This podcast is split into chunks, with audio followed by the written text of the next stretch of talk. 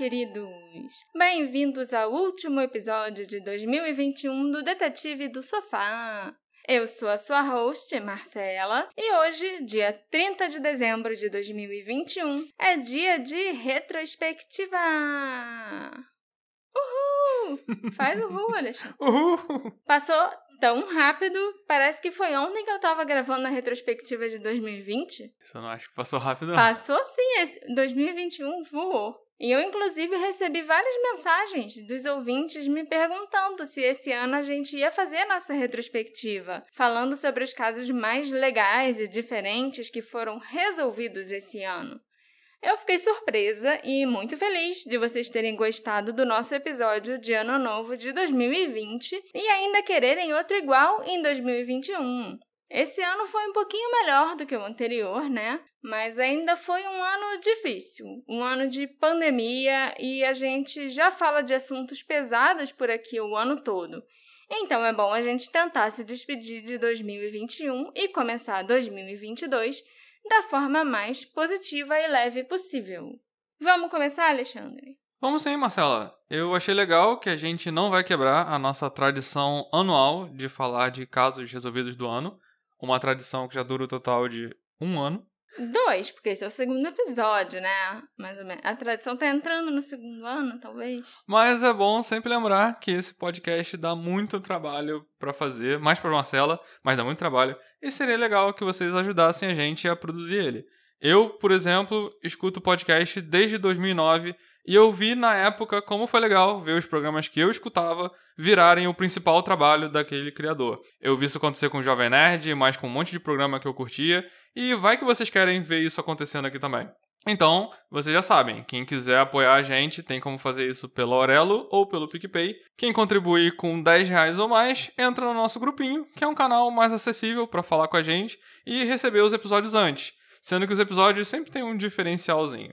Lembrando que quem não puder ajudar, baixa o app do Aurelo e escuta a gente por lá, porque a Aurelo é a única plataforma que tá pagando a gente por reprodução.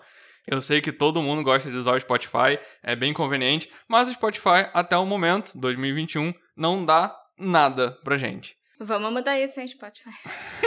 é, né? Enquanto, enquanto o Spotify não, não faz nada, a gente tem que tentar convencer vocês a fugirem e escutar a gente em outra plataforma. Mas, Marcela, qual o primeiro caso resolvido que você tem para mim esse ano? Bom. E por motivos de correria, eu não tive chance de ler quais são os casos da semana.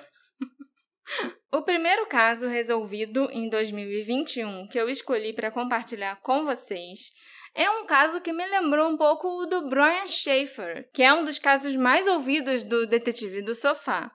Então eu acho que vocês vão gostar. Em 2018, uma mulher do Alabama chamada Nicole Denise Jackson deixou o estado e foi para a Alemanha atrás de um homem que ela conheceu online. E, embora a Nicole tenha se comunicado com seus amigos e familiares por algum tempo, eles pararam de receber notícias dela. Olha, se a Gabriela fizesse isso, eu acho que eu ia surtar. Era capaz de eu ir revirar a Alemanha atrás dela. Tá escutando, Gabi? O problema é que justamente quando a família começou a fazer planos de ir para a Alemanha procurar a Nicole, os esforços deles foram prejudicados pela pandemia. No final de 2019, a irmã da Nicole, a Ella, e o pai das duas estavam tentando tomar decisões sobre o que eles fariam. E então a pandemia começou. A ela disse que eles até receberam mensagens de texto da Nicole em 2019 e 2020, mas eles não falam com ela e não escutam a voz da irmã desde o Natal de 2018.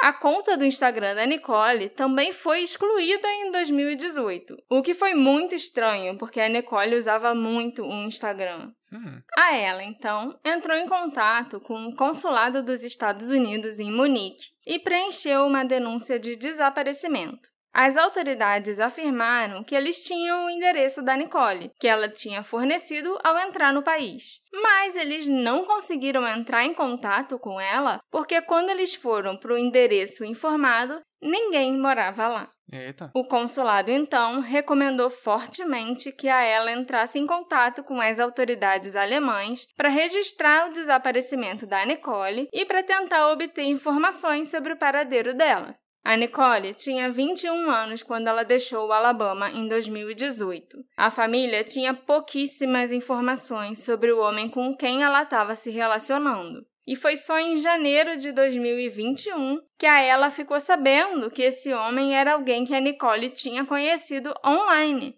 porque a irmã tinha dito para ela que estava saindo com alguém que ela conhecia da época da escola, Hum. um colega de turma com quem ela estudou. Mas não é todo mundo que dá a sorte que eu dei.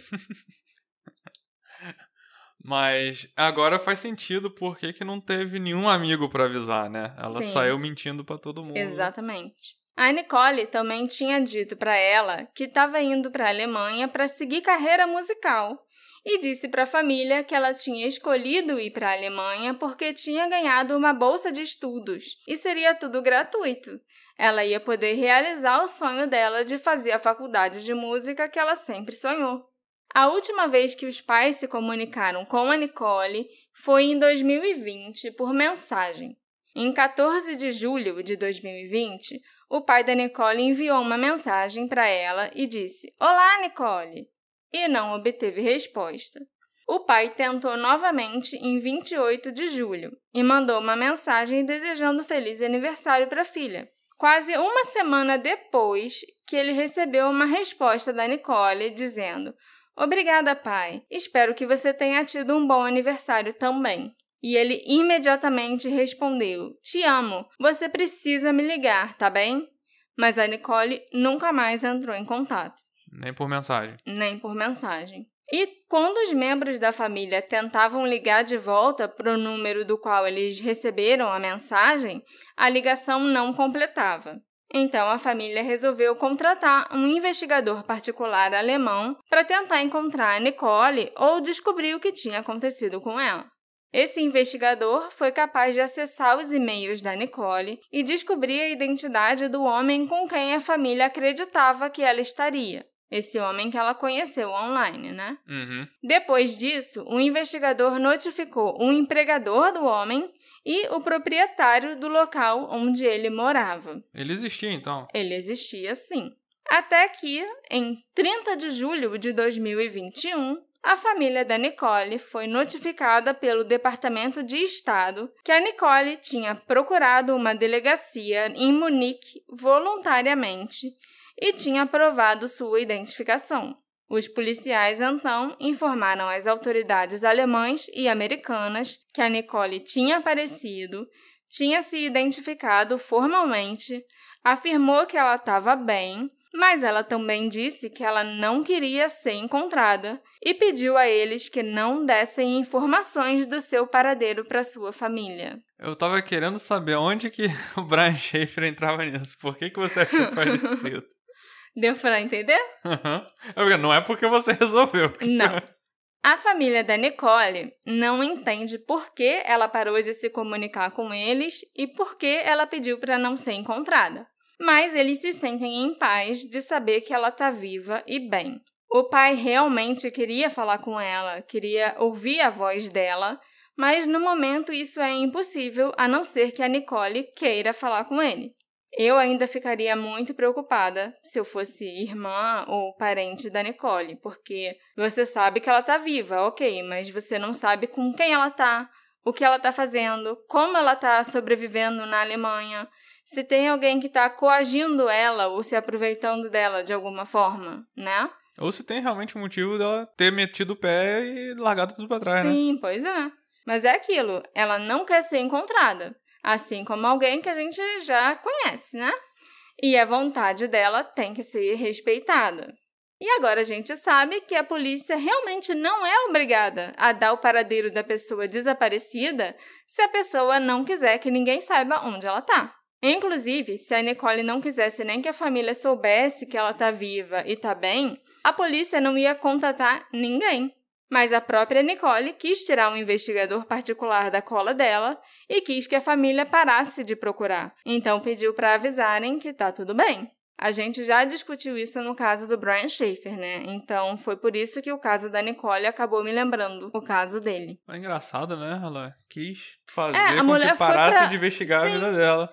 A mulher foi pra outro país, parou de dar notícia. Mentiu pra todo mundo. Mentiu sobre pra quem... todo mundo. E, e o cara que. Que a polícia foi no cara. Avisaram no emprego do cara. O- A isso, polícia não, o detetive particular. Isso deu alguma coisa? Ou ela- aí foi aí que ela. Foi procurou? aí que ela procurou a polícia, Uhum. entendeu?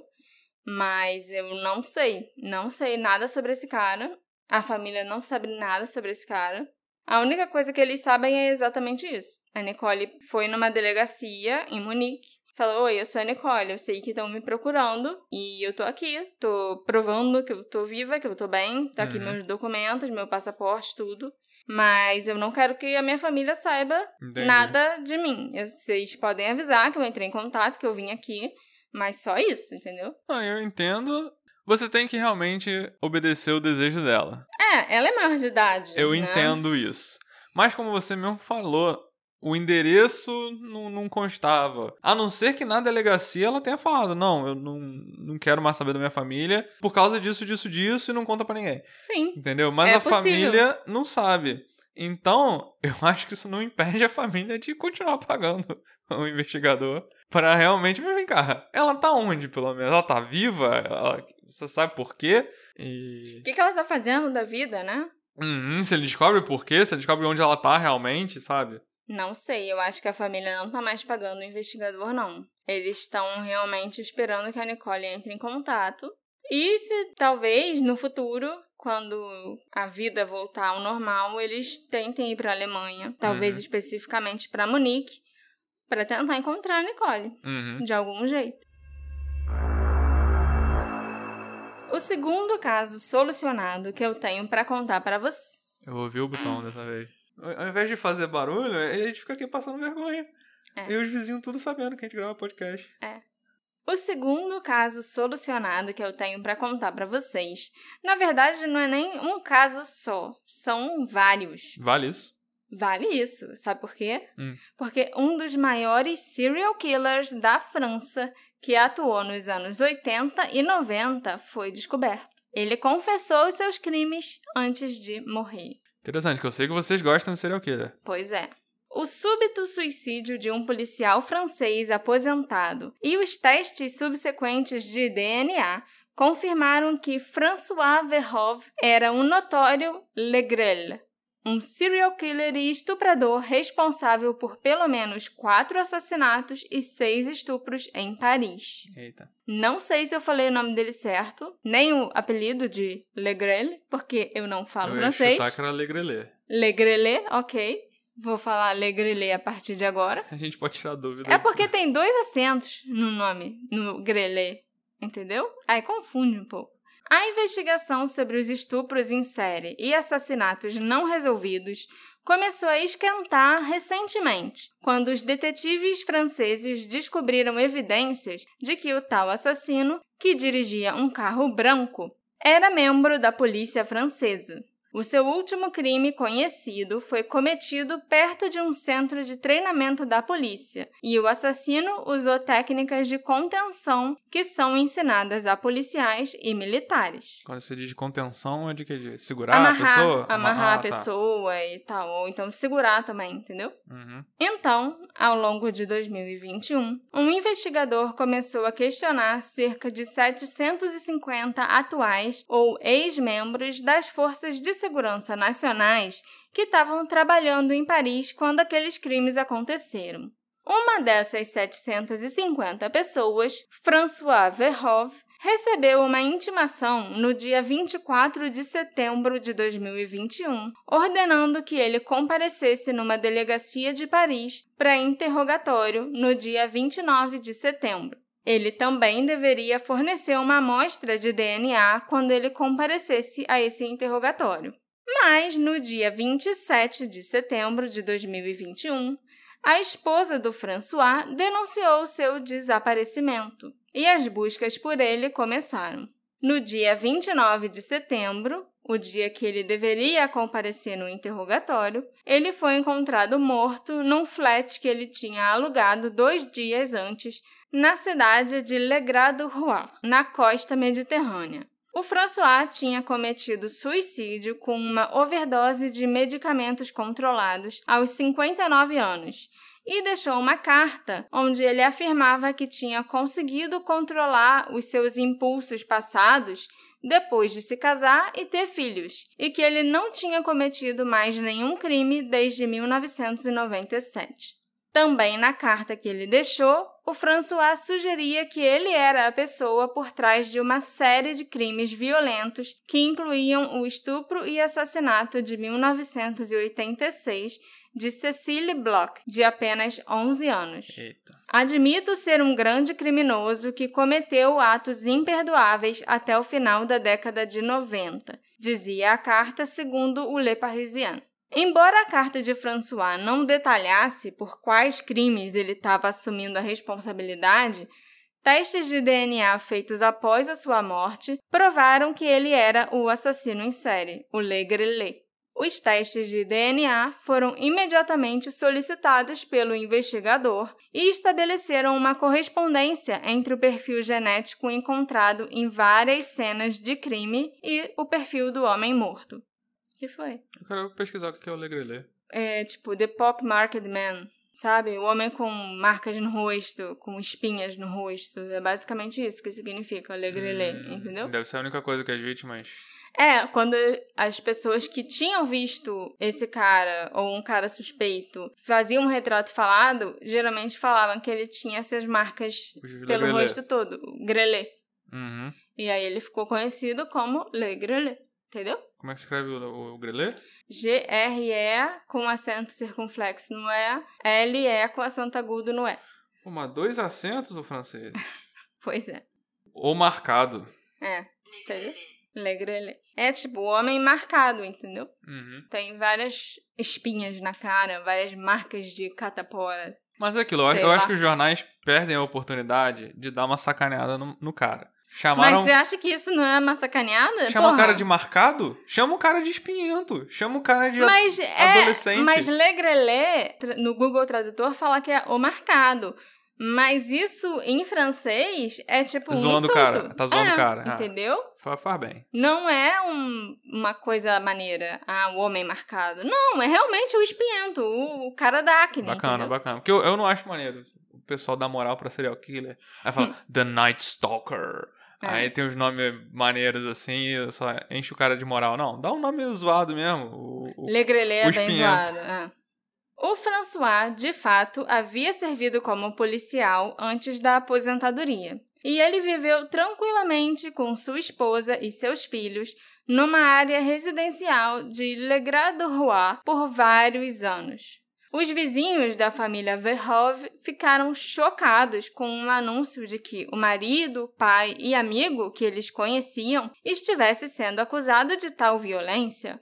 Sempre acharam que ele era um cidadão do bem. Sim, ele foi vereador na cidade. Porra. Um dos vizinhos do François, inclusive, deu uma entrevista para uma emissora de TV francesa falando sobre como ele era um homem generoso e que organizava várias ações sociais no bairro. E além de ser policial aposentado, o François Verhoeven também foi um vereador eleito pelo povo no condado de Pras-le-Lé. Olha, Cidadão do bem é uma praga mesmo, hein? É, né? Condado esse onde ele viveu por muitos anos. O Jean-Marc Lusser, o ex-prefeito do condado, disse numa entrevista que ele ficou muito perturbado ao saber das acusações contra o seu ex-amigo e colega de trabalho. O assassinato brutal da Cecily Bloch, que eu mencionei agora há pouco, era um dos mais antigos casos não resolvidos da França. A estudante de 11 anos, que morava em Paris, desapareceu na manhã de 5 de maio de 86 e foi encontrada morta mais tarde, naquele mesmo dia, no porão do prédio onde a família morava. Ela tinha sido estuprada e foi esfaqueada até a morte. As autoridades na época teorizaram que a Cecily foi abordada no elevador logo depois que seus pais saíram para trabalhar. O assassino, então, a forçou a descer com ele para o porão do prédio de 10 andares. A mãe da Cecília, Suzanne Bloch, ligou para casa na hora do almoço para checar se a filha já tinha voltado da escola e se estava tudo bem. A Suzanne fazia isso todos os dias. E como a Cecília não atendeu o telefone, a mãe foi para casa e encontrou o apartamento vazio. A Suzane então ligou para a escola da filha e soube que a Cecília não tinha aparecido na escola aquele dia.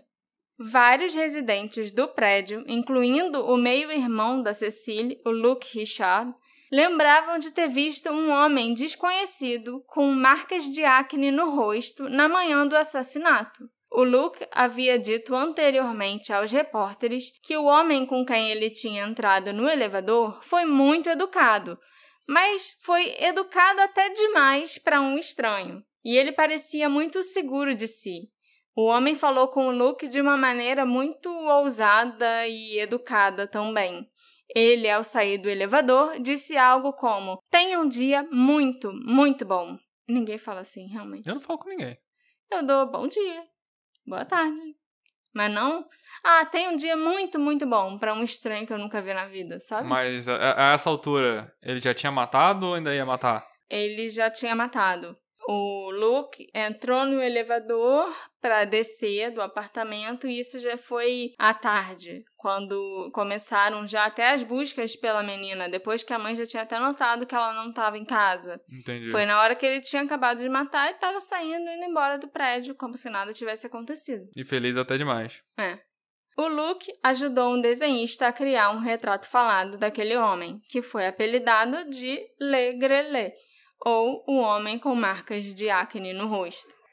Infelizmente, nem a Suzanne nem o Jean-Pierre Bloch, os pais da Cecile, viveram para ver o assassino da filha ser identificado. Infelizmente, também ele não foi preso nem pagou pelo que ele fez, né? Porque é. ele cometeu suicídio. O caso não resolvido da Cecile foi arquivado em 92. E em 96, um novo juiz o reabriu e ordenou que fosse testado o material biológico coletado na cena do crime. E o DNA coletado no porão onde a Cecily foi assassinada correspondia ao DNA coletado em outros três assassinatos e seis estupros que tinham acontecido desde então.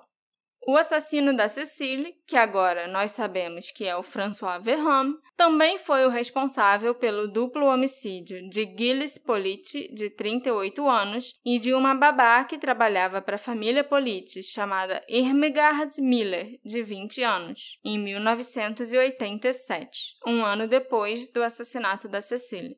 E o Legrelé também assassinou Karine Leroy, de 19 anos, em 1994.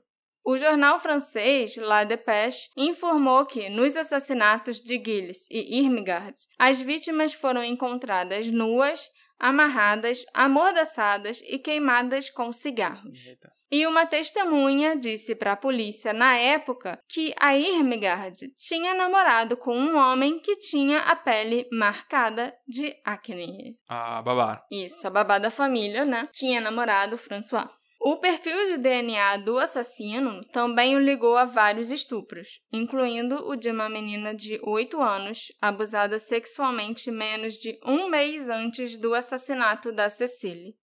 E, assim como a Cecily, a menina foi atacada no porão de um prédio. Essa menina sobreviveu, ele não a matou, e ela foi identificada apenas como Sara.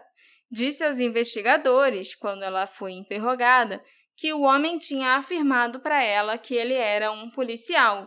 E em outros três casos de estupro que aconteceram depois, o homem também tinha dito para as suas vítimas que era policial.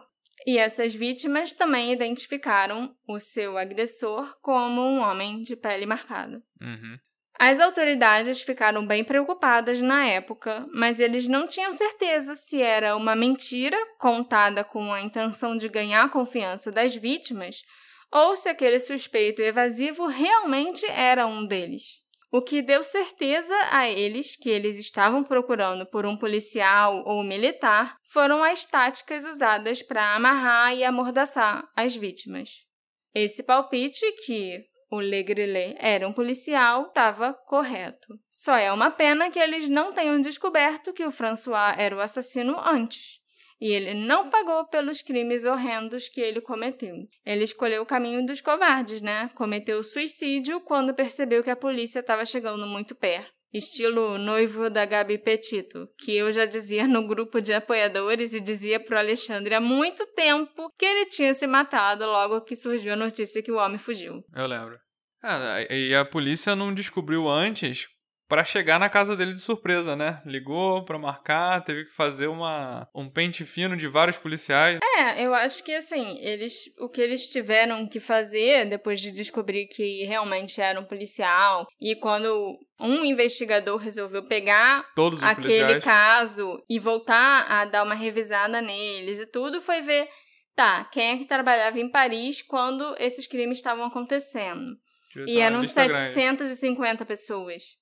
Então, ele para ele fazer uma triagem ia ser muito difícil. Uhum. Talvez se ele tivesse conseguido foto desses caras na época que eles eram mais novos e visse que o François tinha um monte de espinha, ele pudesse ter descoberto. Mas Ido eu não lá sei. chamar, né? É, não sei. É, mas deu, deu chance pro cara. É, ele cara... fez o que ele tinha que fazer. Ele tinha que contatar, chamar cada um daqueles 750 policiais uhum. para serem interrogados. Não, e de algum jeito ele chegou nele, né? É. O terceiro caso que eu vou contar para vocês é bem bizarro. Opa. Um ônibus desapareceu no México em 2014 com 43 pessoas dentro. Em 2021, nós finalmente conseguimos descobrir o que aconteceu com aqueles jovens que estavam estudando para ser professores. Entraram na caverna do dragão. Antes fosse. Eu acho que ia ser menos pior do que o que realmente aconteceu com eles, coitados. O fim de semana de 26 de setembro de 2014 começou como tantos outros na cidadezinha de Iguala, no sul do México. A praça principal sediou um comício político e havia uma partida de futebol acontecendo nas proximidades.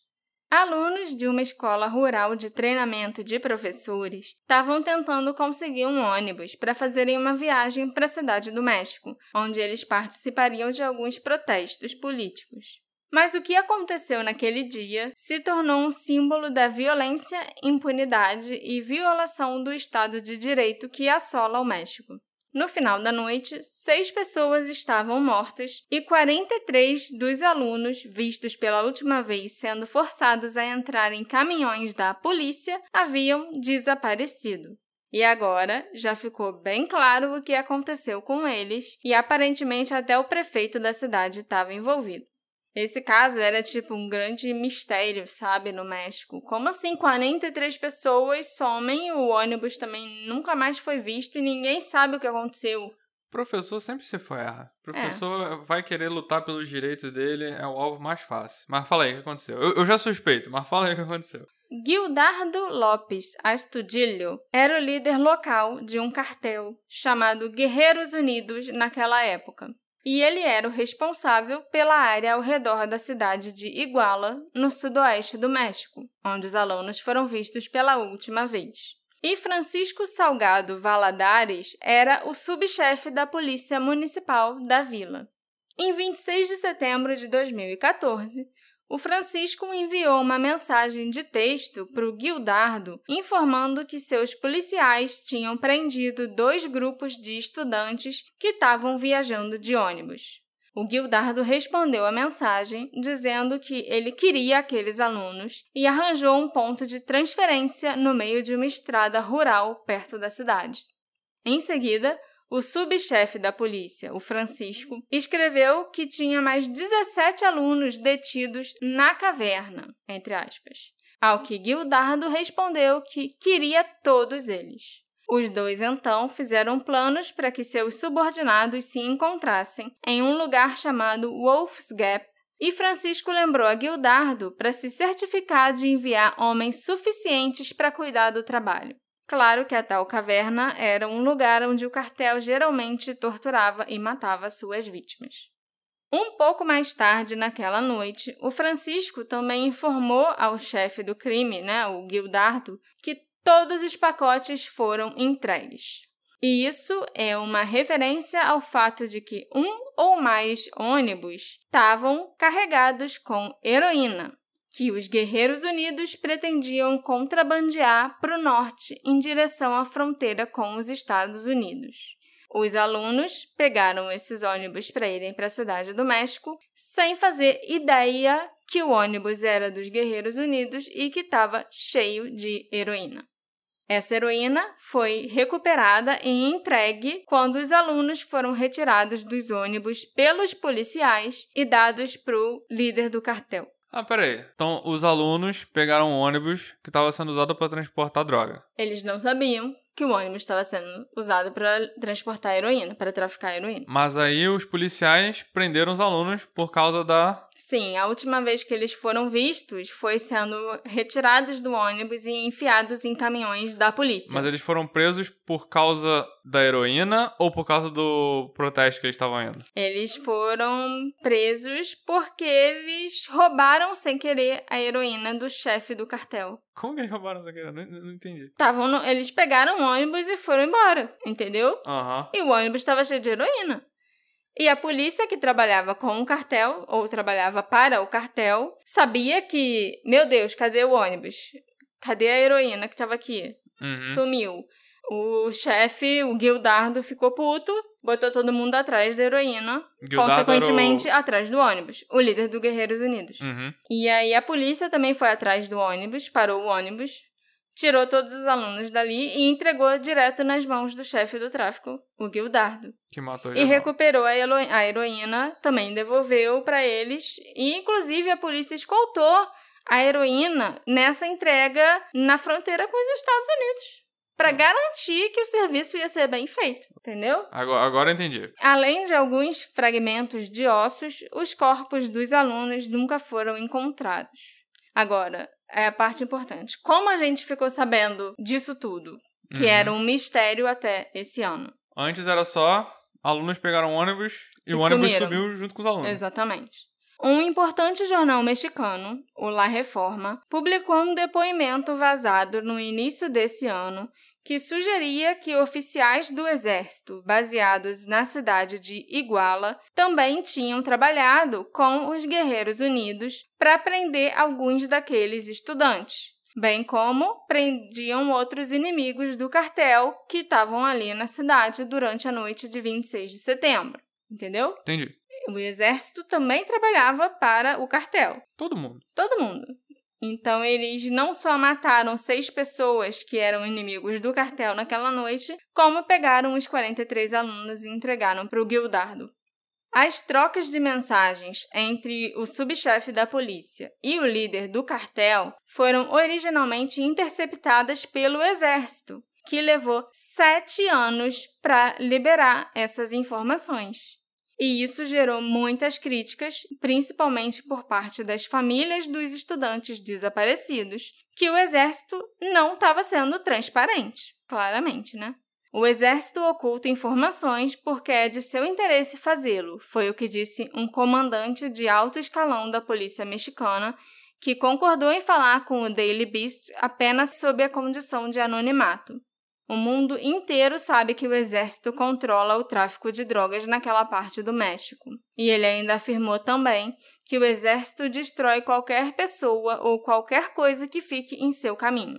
Eles trabalham como crime organizado para proteger seus próprios objetivos, mesmo que eles tenham que torturar e matar 43 estudantes que só queriam ir de ônibus para a cidade do México e, sem querer, pegaram um ônibus que estava transportando a heroína do exército e do, e do cartel. E isso levanta questões também sobre por que e como o exército obteve aquelas informações, aquelas trocas de mensagens, e quais obstáculos ainda precisam ser superados para ter certeza que o exército está de fato compartilhando as suas informações e a sua inteligência com os responsáveis pela investigação desse e de vários outros casos. Infelizmente, a tragédia de Iguala está muito longe de ser um incidente isolado. Eu fiquei sabendo que mais de 93 mil pessoas já desapareceram durante a longa guerra às drogas do México. E mais de 90% desses casos nunca foram resolvidos. Deve ser que nem aqui então, né? Só nos últimos três anos, mais de 25 mil pessoas foram declaradas desaparecidas. E assim permanecem até hoje, de acordo com estatísticas oficiais. É quase uma pessoa sumindo por hora. Então, né, o Brasil não é o único lugar onde a impunidade reina solta e a corrupção também entre as forças armadas, policiais e militares. É, porque com certeza se não tivesse o exército apoiando e a polícia apoiando, não ia estar desse jeito. E Com a mesma certeza. coisa aqui no Brasil. sabe? Mesma coisa, como que você acha que as drogas entram aqui? Ah, porque as pessoas são muito espertas e vêm pelo Nossa. mato? Lógico que não. Vem um mergulhador. É. Não, que vem mula no avião. Não, é tudo escoltado também. Pois é. É uma história horrível, né? O que aconteceu com aqueles 43 alunos. E isso é bem chocante, porque foram 43 de uma vez. Em uma cidadezinha muito pequena, sabe? Mas pelo menos agora as famílias sabem o que aconteceu com aquelas 43 pessoas. E o mundo também sabe quem foram os culpados pela morte deles. Tanto o cartel, os Guerreiros Unidos, que é o nome do cartel, quanto a polícia, quanto até o exército que encobriu tudo que a polícia e o cartel fizeram juntos para se livrar de todas as evidências. Uhum. A gente tem que torcer para que eles paguem pelo que fizeram, mas já sabendo que não vão pagar. É, considerando que tá parecendo muito Brasil, Uhum. é, não vai rolar nada. Mas é interessante, porque isso era um mistério, tipo, muito grande. Será que, será que esses 43 alunos no ônibus foram abduzidos? É, isso que eu ia tipo, falar, era, tem- era uma, tinha umas teorias assim, Isso que sabe? eu ia comentar, que não deve ter mais ninguém achando que eles foram abduzidos, sabe? Pois é, agora todo mundo sabe o que aconteceu. O quarto caso que eu tenho para contar, e que foi resolvido esse ano, lógico, é o de um sem-teto que resolveu confessar um assassinato ocorrido há 38 anos atrás porque ele já não aguentava mais dormir na rua. Caraca, Stonks. Anthony Camp, de 59 anos, procurou a polícia em 28 de julho, dizendo que ele queria que o governo cuidasse dele e que ele queria passar os seus últimos dias numa cela ao invés de passar nas ruas. E o Anthony também contou que ele era o responsável pelo assassinato brutal de um homem chamado Christopher Anscoff, que aconteceu em 83 e estava até hoje sem solução. O Anthony até se arrependeu depois de ter confessado o crime e tentou se retratar, retirar a confissão e tal. Mas a polícia possuía evidências de DNA de um cigarro coletado na cena do crime, que foi comparado com o DNA do Anthony, depois que ele confessou. E os dois DNAs batiam perfeitamente. Uma curiosidade, por que ele se arrependeu? Porque aí ele viu que, porra, acho que eu fiz merda, hein? Ficar na prisão. Tava meio bêbado, vim aqui, falei que eu queria ficar na prisão porque era melhor que ficar na rua, mas na rua eu tenho liberdade, então acho que eu Entendi. fiz merda, entendeu? O assassinato em questão aconteceu na casa da vítima, o Christopher Ainscough, na cidade de Kilburn, a noroeste de Londres, entre 2 e 5 de dezembro de 83. O Christopher era descrito por seus amigos como uma pessoa muito generosa e carinhosa. E ele convidou o Anthony, que tinha apenas 21 anos na época, para tomar um drink em seu apartamento. O Christopher era gay e regularmente convidava homens para irem até o seu apartamento, e segundo os amigos dele, ele sempre respeitava os desejos desses homens caso eles não quisessem ter relações sexuais com ele. Várias testemunhas que foram entrevistadas pela polícia na época disseram que conheciam esse hábito do Christopher e que já o tinham alertado sobre os riscos à sua segurança pessoal de ficar levando homens que ele tinha acabado de conhecer para casa dele. Esses alertas foram bem proféticos, já que foi exatamente convidar um estranho para o apartamento que levou o Christopher à morte. O Anthony inicialmente negou que a homossexualidade do Christopher tivesse alguma coisa a ver com o assassinato, dizendo que o motivo foi alguma discussão que eles tiveram e que ele nem se lembrava mais da causa. Ele mandou assassino eu sou, mas homofóbico não. É.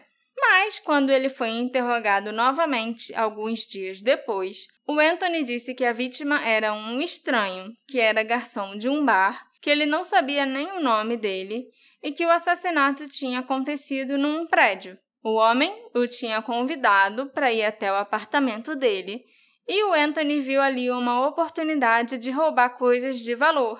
Mas o tal homem, o Christopher, tinha feito alguns avanços na direção do Anthony que ele não gostou. Os dois começaram a discutir. O Anthony pegou um pesado cinzeiro de mármore e bateu na cabeça do Christopher. Aí voltamos pro homofóbico. Depois de conferir se o Christopher estava realmente morto, o Anthony limpou o cinzeiro e a maçaneta da porta, apagando assim qualquer vestígio de suas impressões digitais na cena do crime. Ele deixou o Christopher deitado no chão da sala, na frente do sofá, e foi embora. A polícia descobriu o corpo do Christopher coberto de sangue em sua sala de estar depois que amigos relataram que ele não tinha aparecido para trabalhar na corretora de valores Griverson Grant no centro de Londres. O Anthony nunca teria sido pego se ele não tivesse atirado pedrinhas na janela de uma delegacia de polícia e implorado aos policiais que ouvissem sua confissão quando ele estava muito bêbado. Ele jogou pedrinha na janela, amor. Porque a polícia não estava ouvindo as batidas na porta dele. A polícia não queria lidar com o bêbado, né? Exatamente. Como eu comentei com vocês, ele até tentou retratar, tipo, retirar a confissão, mas o DNA provou que ele realmente era o culpado. E nisso, ele ainda tentou jogar a culpa para outra pessoa, um homem chamado Terence Casey, que tinha cometido suicídio em 89.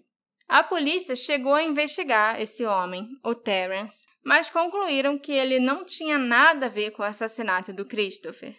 As evidências descobertas pela polícia, inclusive, sugerem que o Terence nem estava na Inglaterra no ano do assassinato, ele ainda morava na Irlanda. Fica bem óbvio que, quando ele se arrependeu de ter confessado, o Anthony tentou culpar um homem morto que não ia poder se defender e contestar o que estava sendo dito sobre ele. É, já tinham pegado o DNA dele, agora já era. Mas por que ele apontou esse Terence do nada?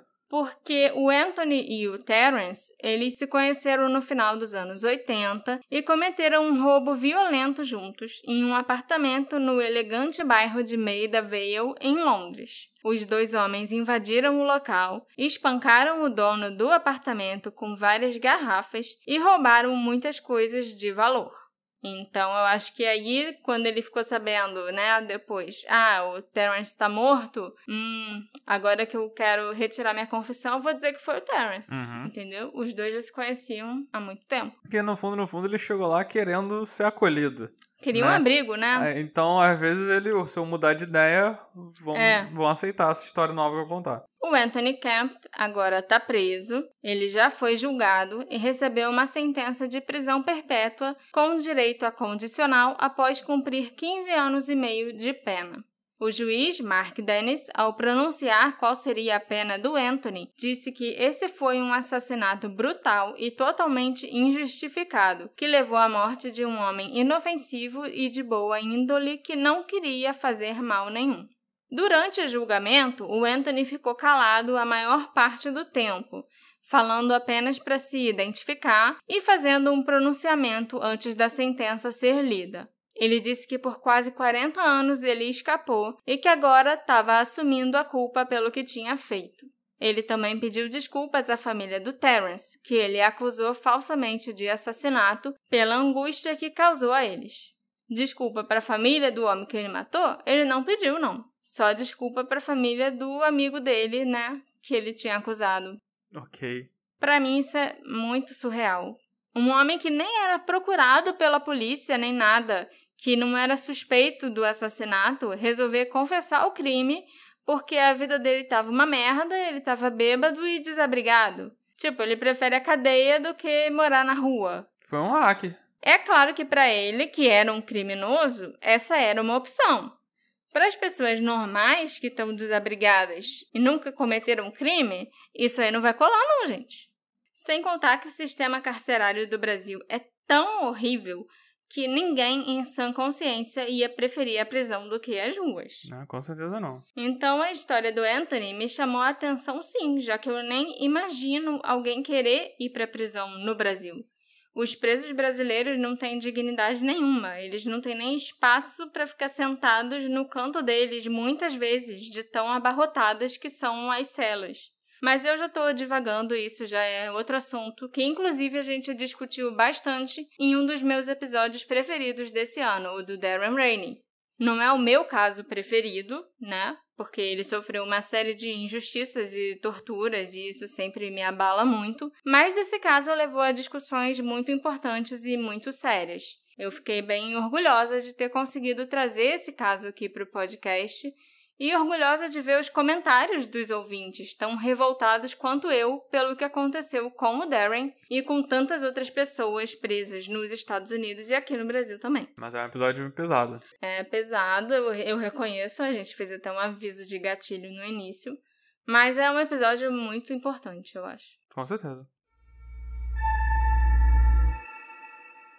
O último caso que eu selecionei para esse episódio é um desaparecimento duplo que aconteceu no ano 2000 no Tennessee.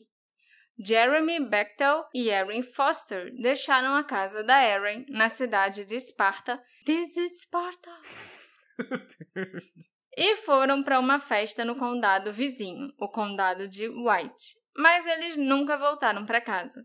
E esse caso era um mistério completo já que os dois sumiram junto com o carro da Erin. E esse ano, um youtuber e mergulhador chamado Jeremy Sides encontrou o carro e os corpos dos dois. Mas antes de falar da descoberta, deixa eu contar mais sobre o caso em si. Esse é o caso do mergulhador que achou os corpos. Caraca, a quantidade de mensagens que a gente recebeu falando Sim. desse caso. Meu Deus. A gente recebeu no grupo dos apoiadores, beijo pros apoiadores, a gente recebeu. Meu pai mandou mensagem. Uhum. A gente recebeu um monte de DM no Instagram pra falar desse caso. Finalmente estamos falando desse caso. Sim. Tão felizes, gente? Eu tô feliz, que acho que agora a gente não recebe mais É. mensagens sobre esse caso. Os dois amigos, Erin e Jeremy, foram vistos pela última vez no carro da Erin por volta das 10 da noite do dia 3 de abril de 2000. A última pessoa a ver os adolescentes foi o irmão da Erin, Will Foster. A Erin e o Jeremy pegaram o Will mais cedo naquela noite, num fliperama, e o deixaram em casa antes de saírem de carro para irem numa festa. Quando a Erin não voltou para casa, na manhã seguinte, sua mãe, Leanne, ligou para o marido, o Cecil, que a tranquilizou, dizendo que a filha deles provavelmente estaria de volta em alguns dias. Tipo, relaxa, mulher. Tá fazendo tempestade em copo d'água. Os jovens gostam de ficar fazendo festa vários dias seguidos. Some assim mesmo. É. A Erin e o Jeremy foram reportados como desaparecidos só uma semana após terem sido vistos pela última vez. Eita. Porque o pai tava super de boa. E nem era nos anos 80, hein? Quando os pais eram completamente relapsos e eram as crianças que resolviam os problemas. Era 2000. Os pais de ambos os adolescentes desaparecidos disseram que os quartos dos filhos nunca foram revistados e que os outros jovens da festa não foram trazidos para interrogatório. A polícia supostamente seguiu pistas que não tinham quase nenhuma conexão com o Jeremy e a Erin, o que só os levou a becos sem saída. É lógico, né? O jornal local, Knox News, relatou em 2012 que vários poços no condado de White estavam sendo escavados depois que a polícia recebeu relatos de que o Jeremy e a Erin teriam sido assassinados e seus corpos abandonados dentro de um poço. Nossa. O artigo também dizia que a investigação ainda estava em andamento, mas não existiam provas forenses sobre o que poderia ter acontecido com os dois e com o carro. E não, não foi nada disso. Não, não foi nada disso. E é basicamente isso que a gente sabia sobre os desaparecimentos e sobre as investigações muito mal feitas, né? Até que o Jeremy Sides, um youtuber de Atlanta que é especialista em resolver casos arquivados usando tecnologia de sonar avançada, se deparou com o caso da Erin e do Jeremy. Ele não é um detetive do sofá. Não, ele é um detetive de verdade, né? Praticamente. Debaixo d'água. Debaixo d'água, cheio das tecnologias e tal. Eu só tenho um notebook e um microfone.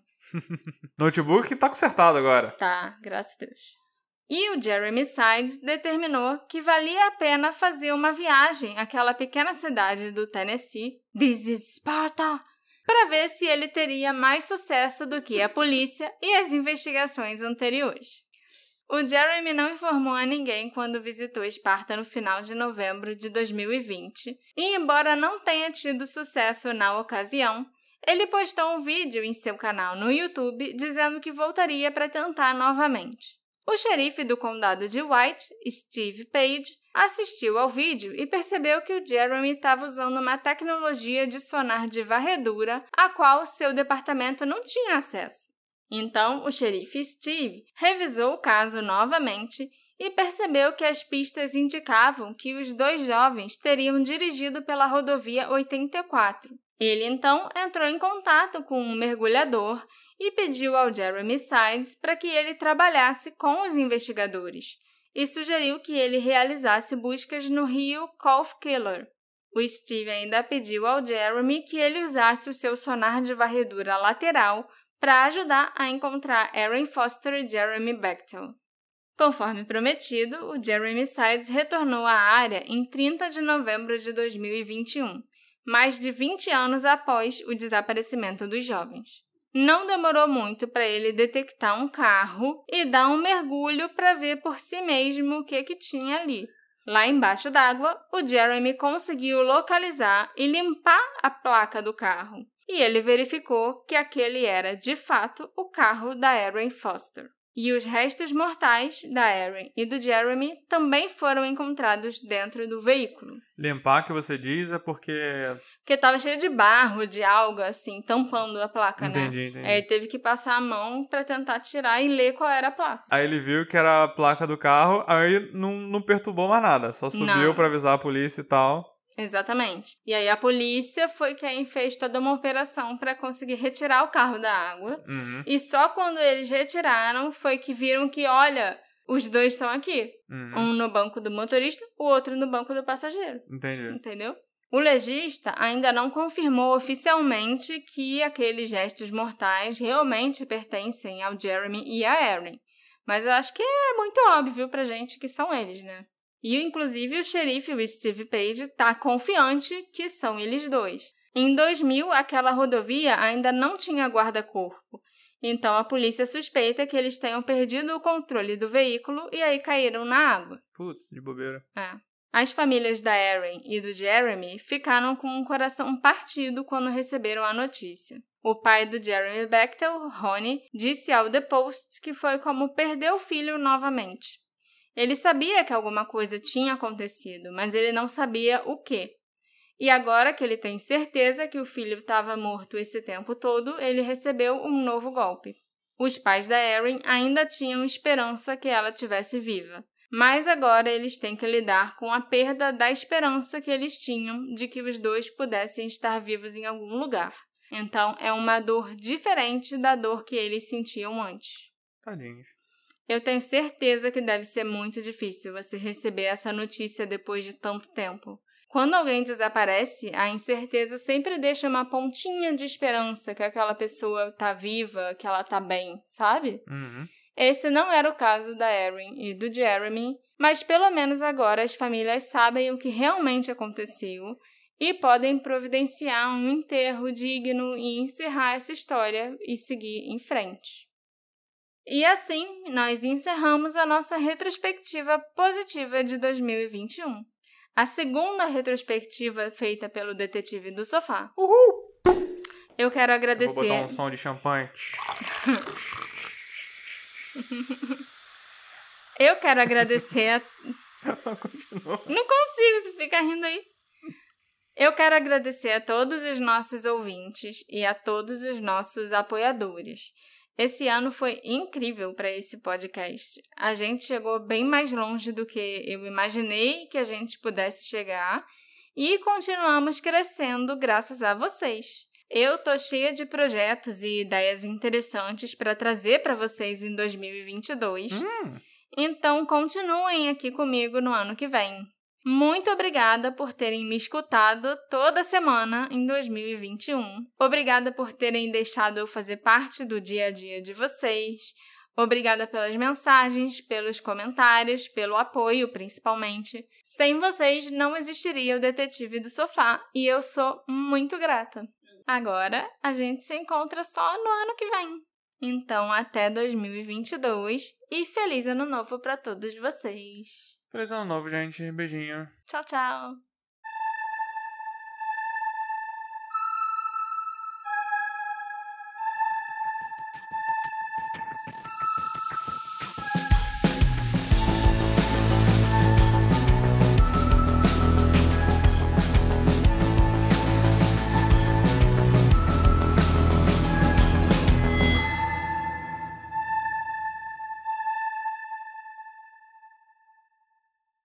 Hey, você se interessa por crimes reais, serial killers, coisas macabras e tem um senso de humor um tanto quanto sórdido? Se sim, você não está sozinho. Se você precisa de um lugar recheado de pessoas como você, venha conhecer o podcast Pátria Amada Criminal. Todas as semanas tentamos entender o pior da humanidade. Nesse processo a gente ri, chora, fica brava, fofoca, porque afinal de contas é assim que a gente fala quando está entre amigos. Suas novas melhores amigas trevosas estão aqui no Pátria Amada Criminal.